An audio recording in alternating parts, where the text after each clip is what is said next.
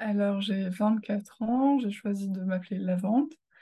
Euh, je viens du sud, donc euh, région PACA. J'ai fait une école d'ingénieur, donc je suis en train de terminer ma formation d'ingénieur. Et euh, j'ai vécu dans mes études, mais aussi dans mes stages et dans ma vie privée, beaucoup de situations de harcèlement sexuel et de violence. Je pense que c'est des choses qui sont dangereuses mais je vois aussi d'autres situations à côté qui viennent mettre en danger les femmes d'une manière un petit peu plus euh, discrète. Et j'aimerais juste euh, porter ma voix et discuter de ça. Bonjour et bienvenue sur le podcast Rebelles du genre. Nous sommes des femmes, militantes pour l'affirmation et la protection des droits des femmes basés sur le sexe, et donc notre biologie. Le sexe est la raison de notre oppression par les hommes et le genre en est le moyen. Nous sommes les rebelles du genre. Nous observons aujourd'hui avec fureur des hommes qui envahissent nos espaces, agressent nos sœurs, revendiquent nos droits. Conditionnés à la gentillesse et touchés par leur victimisation, les femmes mettent en général un certain temps à comprendre l'arnaque du mouvement transactiviste et commencent souvent par soutenir cette idéologie. Puis elles ouvrent les yeux, constatent sa violence et la refusent. Ce podcast est là pour donner la parole à des femmes qui expliqueront pourquoi et comment elles sont devenues critiques du genre et qui témoignent de leur parcours. Écoutons leurs paroles.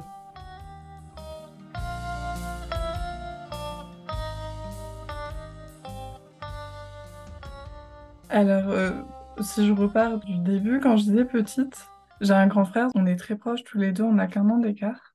Et euh, c'était mon modèle, donc je faisais tout comme lui. Je récupérais ses affaires quand il était trop grand pour les porter. Il a fait du foot, j'ai fait du foot. Et lui, il venait aussi. Euh, moi, j'ai fait de l'équitation, il a fait de l'équitation, donc on était très proches, on faisait les mêmes choses, on s'habillait presque pareil. Et euh, du coup, quand j'étais petite, avec mes cheveux courts, j'étais un peu dans le style garçon manqué. Donc j'aime pas ce mot, mais je sais que tout le monde disait que j'étais un garçon manqué. Et ça me blessait pas à ce moment-là du tout, parce que bah, moi, je trouvais ça cool d'être un garçon, vu que bah, mon frère en est un et que mon frère est cool. Et euh, ensuite, j'ai évolué et je suis passée par énormément de, de styles, de, de phases dans ma vie, de euh, typé très féminin à typé très masculin. Et euh, encore aujourd'hui, il y a des jours où je vais mettre des robes à fleurs, il y a des jours où je vais mettre des tenues qu'on dit masculines avec des, des jeans, des t-shirts de rock, et puis basta. Donc, j'aime le fait d'avoir pu évoluer avec une grande liberté, que mes parents se soient jamais euh, énervés, soient jamais posé de questions quant à qui je suis si je m'habille euh, entre guillemets comme un garçon. Et je vois qu'aujourd'hui, quand on a des codes qui sont associés à ce qui est considéré comme masculin, on vient se poser énormément de questions à dire est-ce qu'on serait pas un garçon? Alors que simplement, quand j'ai grandi et quand j'ai évolué, j'ai adoré d'avoir le choix et pouvoir me dire, euh, ben, aujourd'hui, je m'habille comme ça, demain, je m'habille comme ça. Est-ce que ça change qui je suis de dire que j'aime des trucs associés aux garçons ou que j'aime des trucs associés aux filles?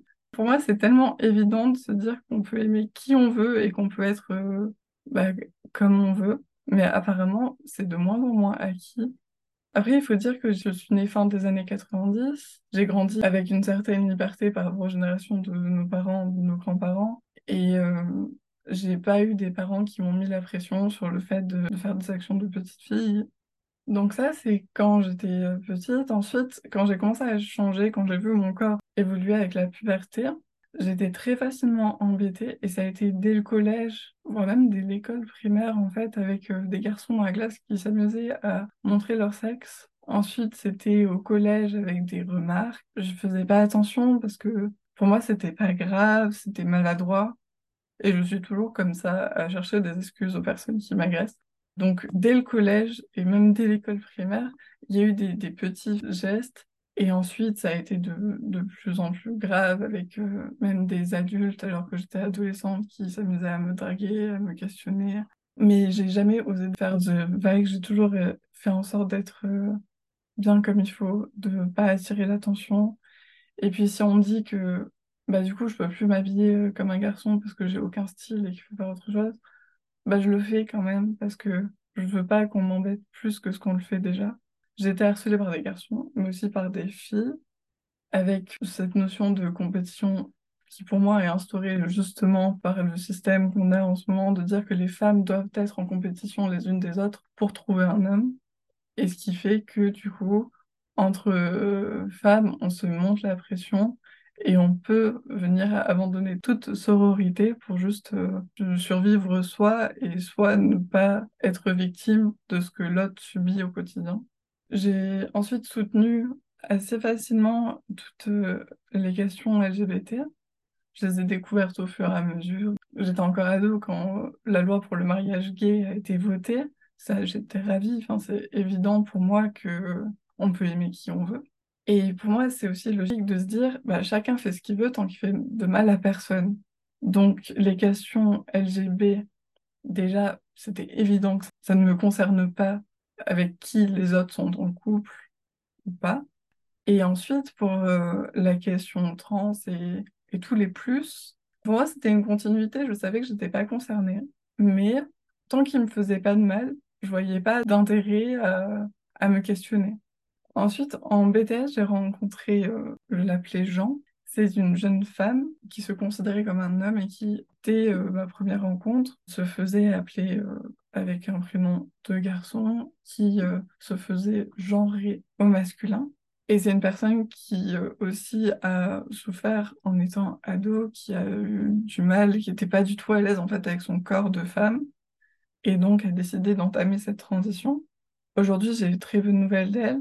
La dernière fois que je l'ai vue, elle avait commencé la testostérone, il y avait euh, la voix qui avait mué, il y avait la barbe. Donc, c'était vraiment dans une dynamique non seulement de changer de genre social, mais aussi de changer de sexe avec les différentes prises de testostérone et une volonté même d'aller plus loin. Et au début, ben, comme moi j'ai souffert, comme j'étais harcelée et que je voulais surtout pas que cette personne se sente exclue à cause de ses choix, c'était évident pour moi de faire euh, comme elle voulait, de la genrer au masculin si ça lui plaisait, de l'appeler par son prénom, de la soutenir. Puis elle me disait que c'était compliqué parce que le prof de sport refusait qu'elle se change avec les garçons dans les vestiaires. Et moi, à ce moment-là, ça me paraissait euh, choquant.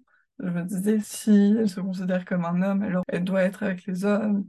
Mais en fait, euh, maintenant que j'ai le temps d'y réfléchir, je me dis que il y a aussi une certaine protection à lui assurer et de la mettre dans un vestiaire avec des hommes alors qu'elle n'en est pas et qu'elle ne sera jamais un homme, quoi qu'elle fasse.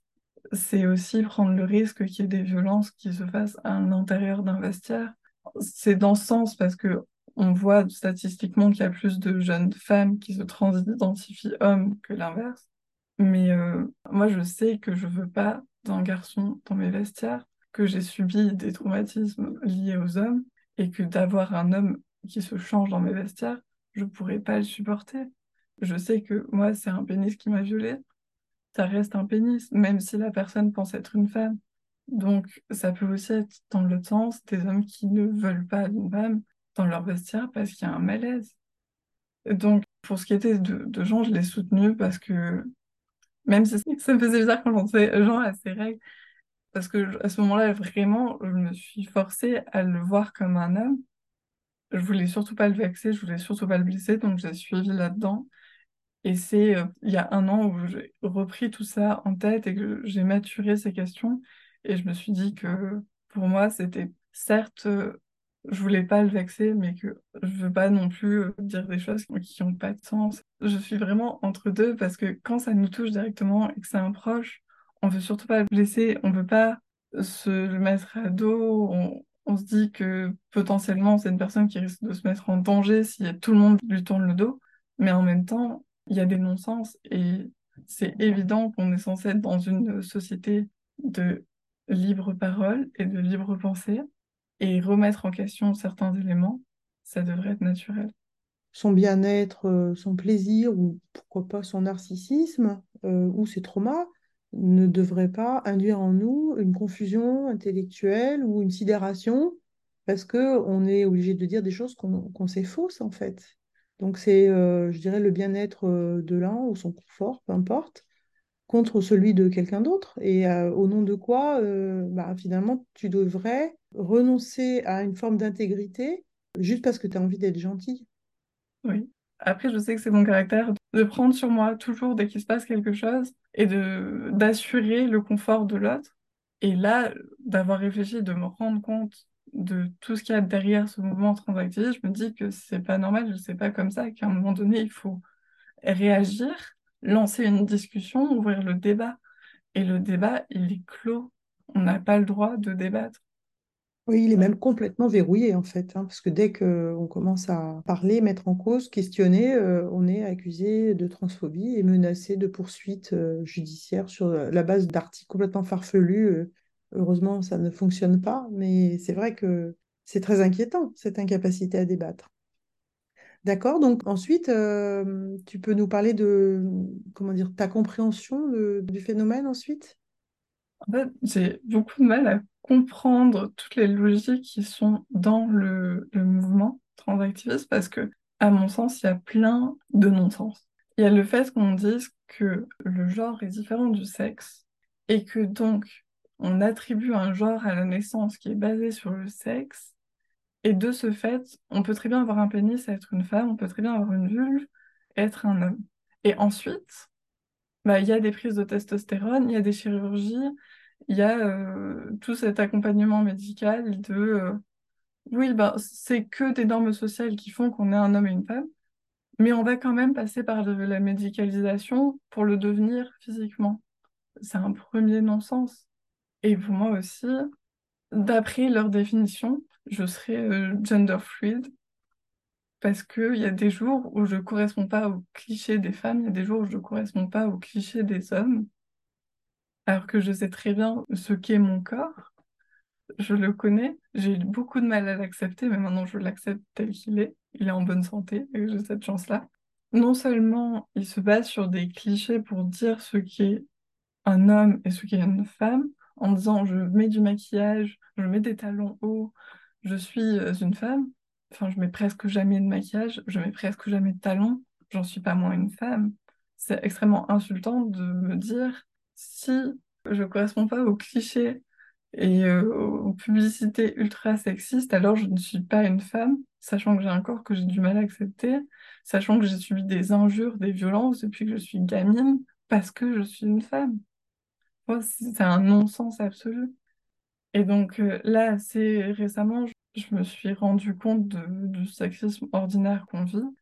Je crois que l'électrochoc, c'est quand j'étais euh, l'année dernière en stage j'ai vu un panneau publicitaire. C'était en allemand avec euh, une femme qui tenait une banane et il y avait euh, écrit en allemand euh, Attention, courbe, pour dire virage. Et donc c'était une femme hyper sexualisée pour faire de la prévention routière.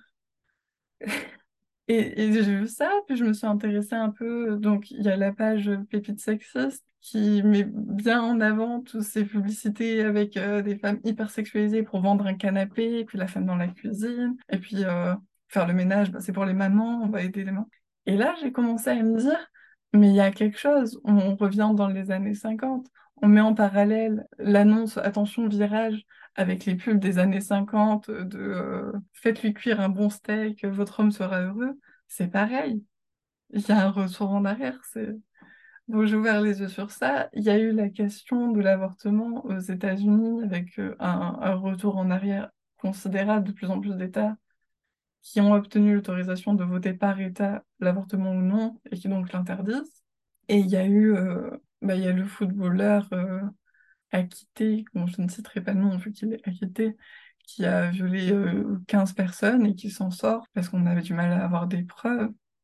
Et moi-même, euh, actuellement, je me rends compte que bah, ce que je vis, euh, je pourrais jamais prouver que j'étais pas consentante parce que c'est la présomption d'innocence de l'agresseur et que c'est à la victime de prouver qu'elle est euh, pas consentante et pas à l'agresseur de prouver que la victime était d'après lui consentante. Et je vois toutes ces injustices qui sont partout au travail, des mains aux fesses, des, des remarques. Donc je me suis vraiment intéressée et en allant voir sur les réseaux, euh, je me suis rendu compte qu'une femme que j'admire depuis que je suis toute petite et que je sais lire, c'est-à-dire J.K. Rowling, subit des harcèlements pour avoir soutenu une scientifique qui elle-même disait qu'elle ne voulait pas qu'on l'appelle personne à vulve. Et euh, bah, je suis tombée de haut.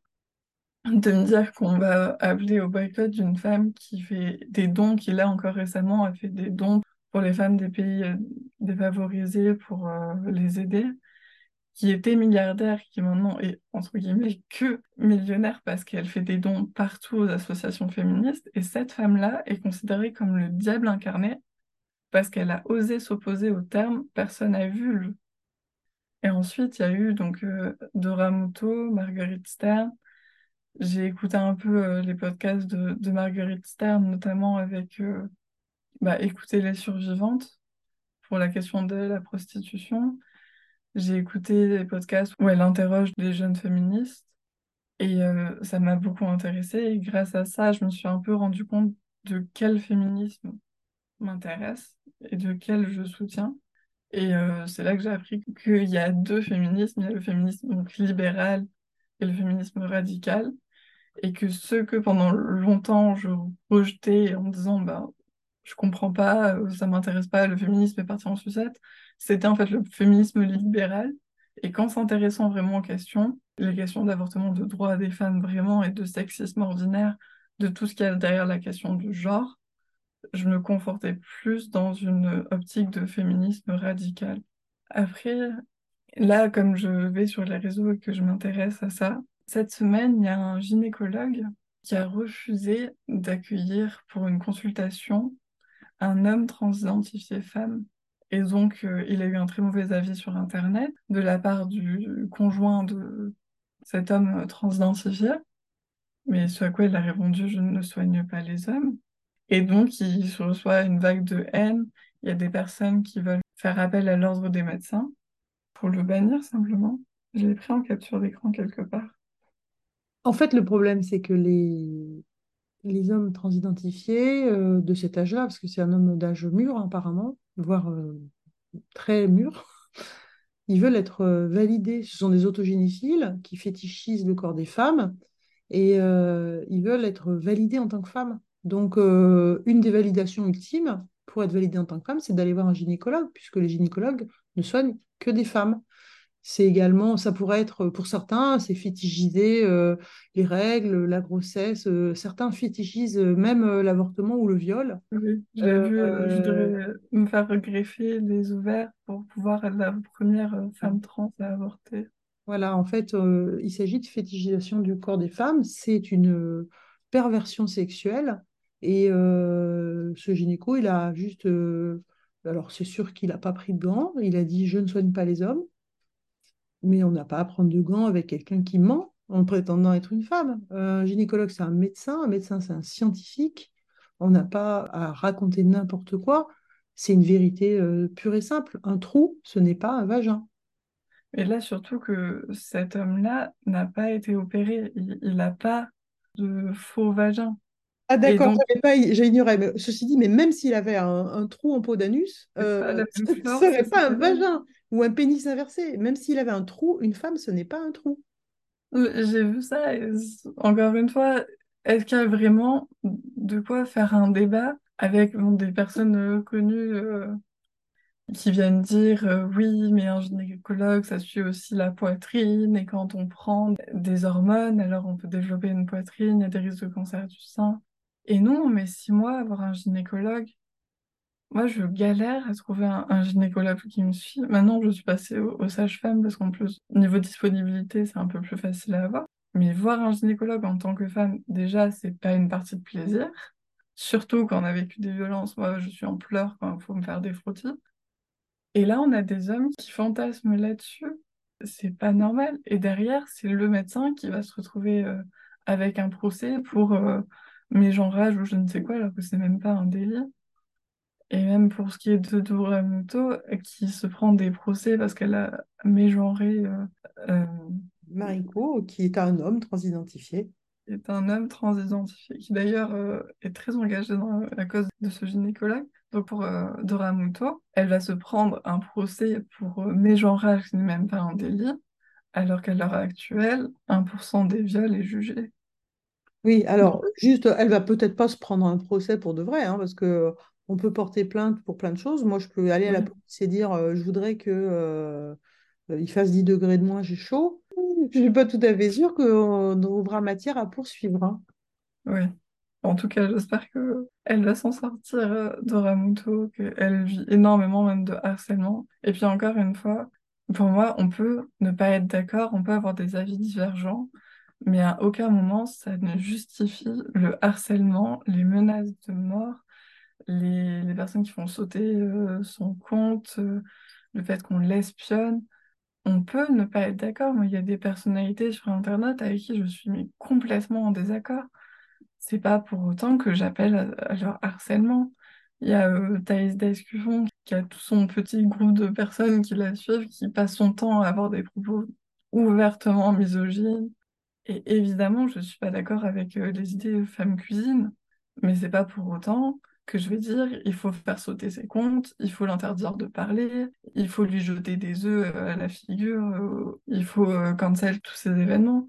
À un moment donné, on a droit à la parole et on est censé se construire sur des avis qui divergent pour euh, se compléter et pour avoir euh, plus d'appui scientifique. Euh, C'est de la science de dire on s'interroge aux avis divergents. Ensuite, on réfléchit aux arguments de chacun, on se base sur des éléments qui sont scientifiques et qui sont concrets. Un ressenti, ça n'est pas concret, ça, n'a rien de scientifique. Et ensuite, on ouvre un débat et on s'interroge. C'est juste une démarche scientifique. Et cette démarche-là, on n'y a plus accès parce qu'il y a des personnes qui pleurent quand on les appelle monsieur. En avril dernier, je subi un viol. Et euh, bon, je l'ai vécu vraiment comme quelque chose de d'horrible, sachant pourtant que j'ai vécu du harcèlement, que j'ai été suivie, que j'ai eu des attouchements. Mais là, c'est de me confronter à la justice française qui me fait encore plus de mal parce que donc j'ai porté plainte le jour même. J'ai euh, accepté tout comme il fallait euh, de raconter quatre fois mon histoire pour la police, de voir le médecin légiste pour faire des prélèvements. Et euh, là, actuellement, j'ai aucun accès à ce qui se passe euh, au niveau juridique. Je, je n'ai pas accès à mon dossier d'instruction, je n'ai pas reçu de convocation et je nage dans le flou. Et pourtant, ben, j'ai pas la place de parler, j'ai pas la place de créer ce que j'ai vécu et de d'expliquer en quoi il y a des choses à changer parce que tous les débats sont axés sur des hommes qui se transidentifient femmes ou l'inverse et qui souffrent de mégenrage et qui occupent l'entièreté de l'espace. Parce que quand on fait la marche pour la femme le 8 mars, bah, c'est devenu pour les trans. Certes, il y a énormément de personnes qui souffrent, mais on ne peut pas arrêter de parler de certaines choses parce qu'il y a des personnes qui souffriraient plus. C'est un non-sens absolu. Oui, enfin, on ne fait pas un concours de souffrance déjà, puis ça reste à prouver. Hein. Euh, les violences sexistes, sexuelles contre les femmes, elles sont tout à fait matérialisées, euh, évidentes. Il suffit de regarder. Hein. Voilà. C'est vrai qu'à l'audio, on ne voit pas les guillemets avec les doigts. Oui, c'est ça. Euh, oui, on souffrirait plus de se faire appeler avec le mauvais pronom que de, de subir des violences, et, etc. Enfin, et être une femme, c'est depuis qu'on est petite, de se prendre des remarques, des regards, de se faire sexualiser parce qu'on respire, parce qu'on mange une glace, parce qu'on creuse des trous, je ne sais quoi. C'est pas claquer des doigts, se faire euh, construire un faux vagin et mettre des talons. Donc j'ai vécu des injustices, mais, mais elles sont invisibles parce que la caméra, est tournée vers des hommes qui portent des jupes, parce qu'ils souffriraient plus. Pourquoi penses-tu que cette idéologie est une menace pour nous, les femmes, pour nos droits, pour les enfants et plus globalement pour notre société ou pour la démocratie? Pour les femmes, bah, parce que moi j'ai été violée par un homme et que j'ai peur d'eux, que j'ai beaucoup de mal à accorder ma confiance. Aux hommes en général, maintenant, quels qu'ils soient, il n'y a qu'une poignée d'hommes de mon entourage en qui j'ai vraiment confiance. Et euh, je me suis rendu compte de ce fait que les espaces de non-mixité, c'est important, que ça soit des espaces donc, euh, dans les, les toilettes et les vestiaires, ou que ça soit des cercles de parole, parce que c'est un ressenti, c'est quelque chose qu'on a vécu dans notre corps et à notre manière de femme. Et ça, un homme déguisé ne peut pas le comprendre. Et donc, dans les vestiaires, voir un homme se déshabiller, ben, c'est une violence. C'est comme euh, les dick pics, c'est une violence de recevoir euh, une photo de nu qui n'est pas consentie. Bah, pareillement, c'est une violence de voir un homme se déshabiller dans un vestiaire où on est censé être entre femmes. Aussi pour les lesbiennes, moi j'ai des craintes parce que il y a tout euh, un mouvement qui est clairement lesbophobe de dire une femme qui aime les femmes doit aussi coucher avec euh, des personnes euh, qui ont un pénis mais qui se transidentifient comme une femme. Mais c'est clairement une culture de oui, c'est de la thérapie de conversion. De thérapie de conversion. Et on retrouve les mêmes propos entre les homophobes et les transactivistes de dire mais une lesbienne, elle aime pas les pénis, mais parce qu'elle n'a pas goûté au, mien. Enfin, c'est aberrant. Une lesbienne n'aime pas les pénis, c'est tout.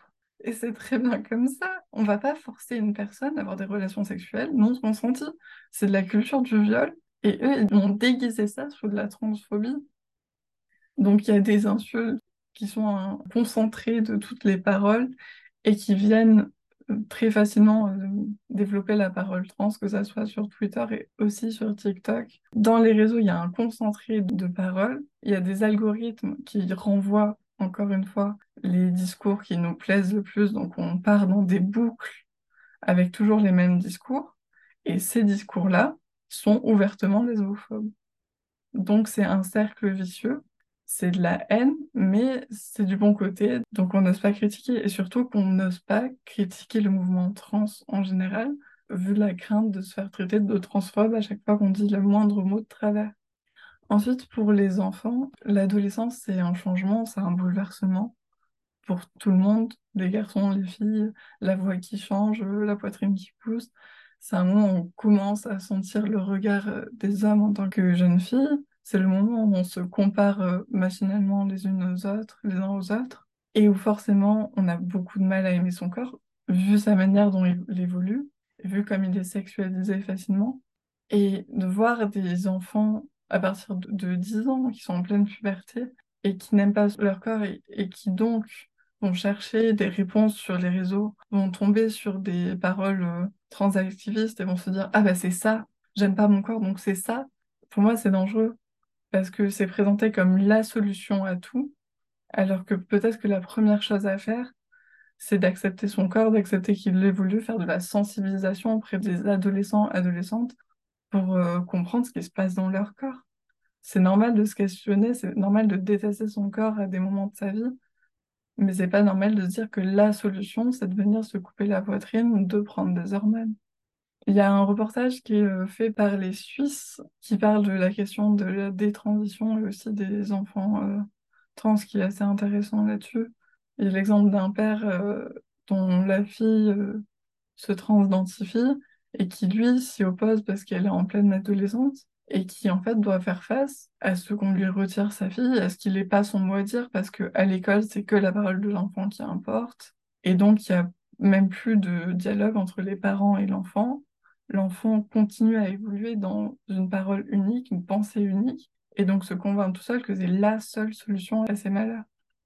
Je pense qu'il y a quand même une minorité de personnes qui souffrent réellement de la dysphorie de genre, qu'il y a peut-être une maladie comme ça qui est liée à des traumas, mais que c'est quelque chose qui doit être très sérieusement encadré par des professionnels de la santé, par des psychologues, des psychiatres, des médecins, pour s'assurer que c'est bien ça, pour avoir un suivi dans le temps et si vraiment c'est important de commencer à se questionner. Mais de venir castrer des enfants, ça ne devrait pas être une norme, ça ne devrait pas être facilité. Encore une fois, sur les réseaux, il y a des transactifs qui vont s'échanger les numéros de, psychologues et de chirurgiens qui n'ont pas de souci à venir euh, dès le plus jeune âge fournir des attestations pour euh, faciliter les transitions des enfants. Et donc on vient fuir le regard médical, le regard purement scientifique, parce que le ressenti, appuyé par les réseaux et par des, cercles vicieux, dit que ah non, en fait, je suis un homme, je suis pas une femme. pour la société, donc il y a beaucoup de femmes qui se font euh, menacer de mort, qui se font annuler leurs événements. C'était euh, le cas du mouvement Floraison. Et ça paraît totalement normal. On n'en parle pas aux infos de les femmes de toutes les femmes qui se font agresser, qui se font menacer et qui n'ont plus le droit à la parole. On vient refuser des articles scientifiques. Il y a le, cas d'un anthropologue, toujours dans le, reportage suisse, qui se fait refuser des articles avec des demandes de, les retirer des journaux, alors que c'est la science qui a une démarche scientifique, mais la démarche transactiviste, elle est sacro-sainte. Et donc, euh, parce qu'ils ont l'exemple type des intersexes, tout le reste doit être nié. Et voilà, la science et le droit à la parole, c'est la base de notre société. On ne peut pas juste se baser sur un ressenti, il faut se baser sur euh, des analyses, des articles, des expériences et euh, surtout des méta-analyses pour euh, comparer différentes paroles. Là, on ne peut pas comparer différentes paroles, vu qu'on vient cancel tous les articles qui ne sont pas dans le sens des transactivistes. C'est de la censure. Tout à fait. Qu'est-ce qui t'a décidé à témoigner sous un pseudo? Euh, Est-ce que tu as déjà subi des pressions, des menaces? Est-ce que tu penses être en danger sur le plan personnel ou professionnel? Ou est-ce que par contre tu te sens complètement en sécurité? J'ai choisi de témoigner anonymement parce que je sais que c'est une question qui soulève beaucoup de tensions et de haine et que j'ai pas envie de prendre le risque à un moment de ma vie où je ne vais pas bien à cause de ce que j'ai subi récemment. Et donc, euh, j'aurais pas la force aujourd'hui de parler sous ma réelle identité. Maintenant, c'est quelque chose qui m'embête profondément parce que j'aimerais pouvoir parler sans prendre de risques et parler sous ma réelle identité, pouvoir partager mon point de vue. Mais je sais que c'est pas possible et que c'est trop risqué. As-tu une anecdote à raconter sur un événement qui t'a marqué concernant la transidentité ou euh, le transactivisme? Euh, Donc, dans mon école, j'étais dans une troupe de théâtre. C'est moi qui écrivais les pièces. Et euh, donc, à un moment de la pièce où il y a une jeune fille, où son personnage, c'est qu'elle est plutôt euh, garçon manqué, du coup, entre guillemets, qu'elle traîne qu'avec des garçons. Et euh, et il y a un moment quand ils arrivent au collège où euh, elle change et elle a envie de s'habiller un peu plus typé féminin, toujours entre guillemets. Et elle a envie de porter un peu des petites robes, de se maquiller un petit peu et de de se faire plaisir comme ça, de se plaire comme ça. Et donc, il y a une remarque euh, de d'un de ses amis qui dit euh, Ben enfin, euh, Sophie, pourquoi, tu, pourquoi tu veux te déguiser en fille? T'as toujours été un gars super. Et moi, j'avais écrit parce que ça me semblait assez drôle dans un milieu de pièce de théâtre qui dénonce, en fait, le sens de cette pièce, c'était de dénoncer toutes les pressions sociales des, qu'on a au cours de notre vie en suivant un personnage qui évolue dans le temps. Et cette phrase, c'est un peu, euh, c'est un peu des phrases euh, que me dit souvent mon père quand euh, je me fais belle, que je mets des jolies robes. Il me dit Ah, tu te déguises en fille. Et je voulais un peu critiquer ce, ce regard-là de dire Oui, c'est chiant, les filles, tout ça. Et c'est juste une phrase comme ça pour faire un petit peu réagir.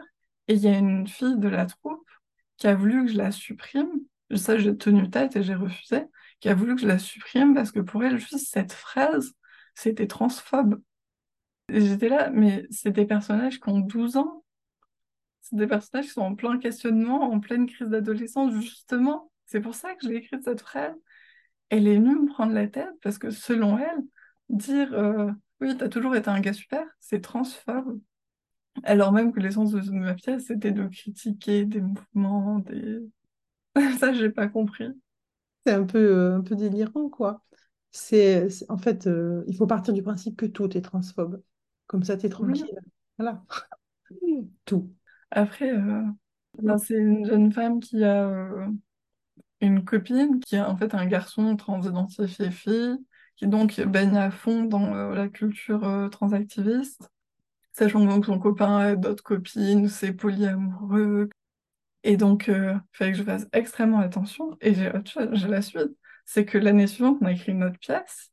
Et euh, il y a un des petits comédiens, euh, nouveau arrivant, qui jouait un personnage et qui accentuait beaucoup ses expressions, qui était très souriant. Et donc, elle a commencé à dire oui, euh, ce personnage dans le texte est homosexuel, mais je veux pas que ce soit lui qui le joue parce que euh, sa manière de jouer et tout, euh, ça sonne un peu homophobe. alors que ce comédien est homosexuel et que en fait c'est juste sa manière d'être. Donc en fait, elle est venue premièrement te demander de changer des, trucs dans ta pièce. Ensuite, elle, elle, explique que ce jeune comédien qui joue le rôle d'une personne homosexuelle et qui d'ailleurs est homosexuel, il est trop maniéré que du coup, c'est ça et, et donc en fait, c'était juste elle qui avait des propos ouvertement homophobes alors que elle pense être dans une culture du respect, de l'amour du prochain. Et finalement, c'est elle qui vient attaquer une personne en étant ouvertement homophobe. En gros, euh, mon gars, t'as vraiment trop l'air homosexuel, euh, c'est pas possible, tu, tu, tu, fais du mal à la cause. Voilà. Quelle tristesse. J'imagine que tu as dû euh, résister là-dessus quand même. Ah, mais moi, je ne change pas mes textes sur demande et c'est hors de question qu'on aille virer un comédien ou qu'on l'envoie sur un autre rôle parce qu'il serait trop maniéré ou je ne sais quoi. Il était parfait. Il joue extrêmement bien et il joue sans doute mille fois mieux qu'elle. Donc, non, ça, ça dégage. D'accord. Bon, on est en train d'arriver au bout de, notre entretien. Est-ce que tu as quelque chose à ajouter? Là, récemment, j'ai reparlé avec une amie de l'école d'ingénieur qui, elle, est donc une jeune femme qui a beaucoup aussi de complexes et qui a beaucoup souffert euh, dans sa vie, qui était très engagée pour la cause féministe. Et euh, j'ai discuté avec elle, je lui ai raconté ce qui m'était arrivé. Et euh, elle m'a dit que maintenant, elle est non-binaire et qu'elle se genre masculin alors que dans nos échanges, elle est quand même ouvertement, on va dire, misandre, mais elle est très dans la dynamique que tous les hommes sont des violeurs. En soi, moi en ce moment, je le suis aussi, du coup.